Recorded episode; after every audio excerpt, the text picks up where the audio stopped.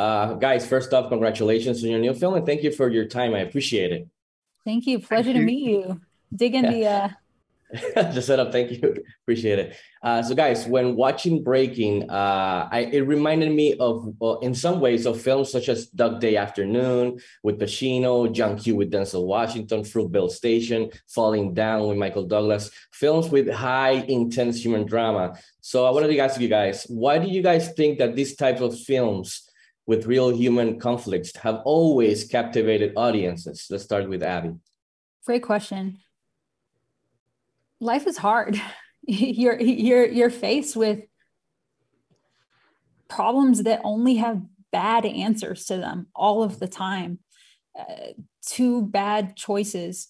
So to have a place, a cinema to go and process that, to have a catharsis, to to to be able to live on the edge of your seat with someone else's problems or to recognize your problems through the eyes of another, it, it gives you hope and it, it releases just a little bit of, of that tension. How about you, Kwame? Um, I think we are born into a world, into a sphere, into a space that says it's me against the world. Mm. And as we as we grow, we hope that actually it's we against the world or at least it's we and not I. And mm. I think hmm. sometimes w- when we find cinematic narratives that actually take us back to the I, that I like that to the I, um, we we're fascinated by it.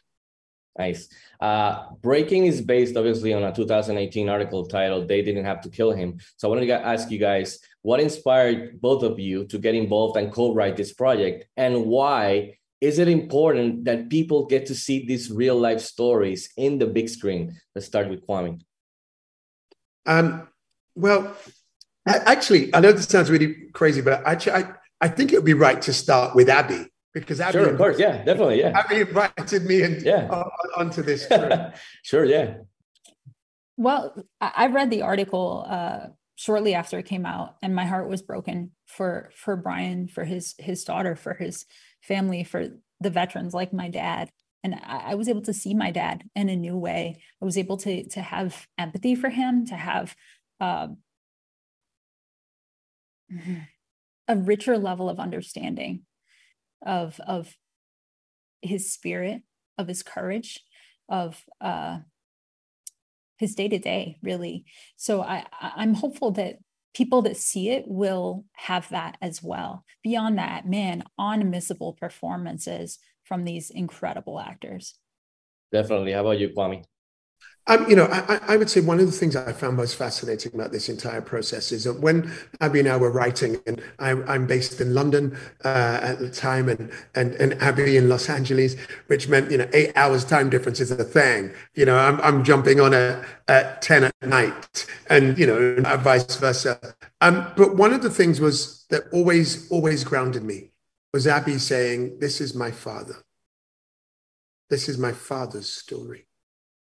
And there is something primal about us wanting to tell the stories of those who birthed us, of those who we, we, we, we look up to and have looked up to, and have to negotiate our way through life through their eyes and the tools that they give us. And I think one of the things that, that I loved about wanting, about working on this was that it made me ask myself questions all of the time which is what are my tools and are mm. my tools enough? That's great. Uh, guys, again, the film is awesome. I really enjoyed it. Uh, and John Boyega is fantastic in it. So, again, congratulations on your new film. And thank you for your time. I really appreciate it. Saludos from Puerto Rico and stay safe, guys. Likewise. Peace and love.